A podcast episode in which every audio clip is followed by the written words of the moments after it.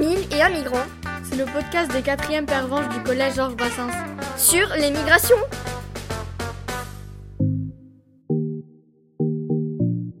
Bonjour à toutes et à tous. Aujourd'hui, nous vous présentons Monsieur Rostam, qui est un migrant et qui a la particularité d'avoir une double nationalité. En effet, il est né en 1982 en Afghanistan, d'une mère française et d'un père afghan. À cette époque, l'Afghanistan est occupé par l'URSS et soumis à de nombreuses violences opposant les Moudjahidines aux combattants de la foi et les Russes. Monsieur Rostam a perdu son père dans ce contexte à l'âge de 2 ans. Il quittera finalement le pays à l'âge de 8 ans avec sa mère et son beau-père, alors qu'une guerre civile se fait pressentir. Une enfance en Afghanistan est-elle différente d'une enfance en France? Totalement. En tout cas, la période que j'ai vécue, euh, c'est pas du tout l'atmosphère de paix que, l'on a ici et d'insouciance que vous avez vous au collège. Euh, vous, vous êtes en, discussion de quel à quel jeu je vais jouer ce soir ou à là-bas, c'était il y avait déjà on grandit beaucoup plus vite. On est obligé de mentir certaines fois. Moi, je n'avais pas le le droit ou en tout cas, je savais qu'il fallait pas que je dise à mes camarades de classe que ma j'avais mes parents qui étaient dans la résistance. Sinon, j'allais être euh, dénoncé euh, et les Russes allaient venir me chercher. Euh. comment êtes-vous venu en France?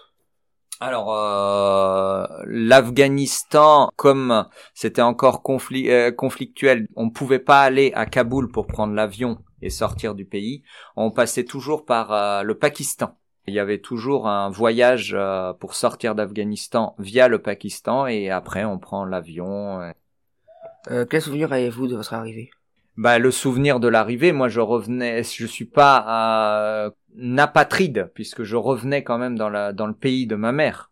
Pensez-vous euh, le fait d'avoir une, une, maman française a facilité votre arrivée et votre intégration? Par rapport aux autres Afghans mais bien sûr, j'ai pas eu de souci d'intégration parce que je revenais en fait dans le dans le dans la ville où ma mère avait grandi. Et du coup, moi j'ai euh, j'ai pas eu de difficulté euh, d'intégration puisque j'avais déjà un tissu de connaissances euh, quand je suis arrivé.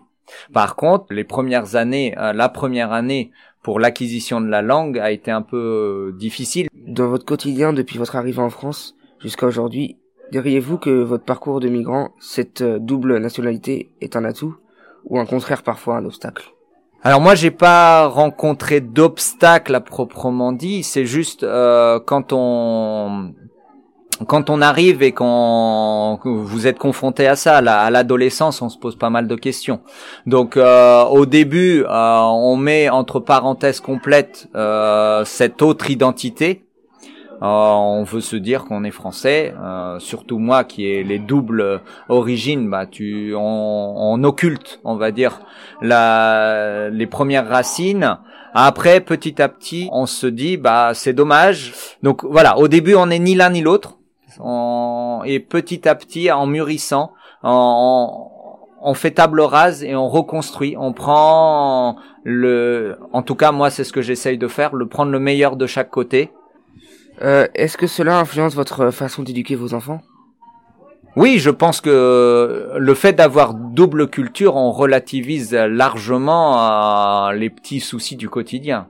Et votre façon d'enseigner peut-être? Bien sûr, bien sûr, euh, je pense que euh, ça m'est arrivé en classe de dire euh, prenez conscience de la chance que vous avez de, de venir à l'école. Là actuellement en Afghanistan, les talibans étant de retour, les filles risquent leur vie pour aller dans des écoles clandestines pour étudier. Pour terminer, sans parler de votre, de votre nationalité ou de papier officiel, aujourd'hui vous vous considérez plus français ou afghan?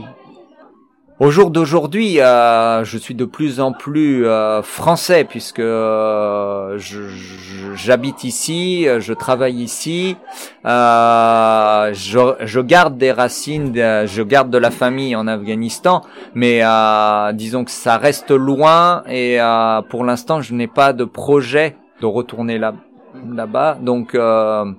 je suis les deux, mais pour l'instant, j'ai quand même développé ma racine française. Eh bien, merci d'avoir répondu à nos questions. Retrouvez-nous sur Radio JB, la web radio du Collège Georges Brassens. Au revoir.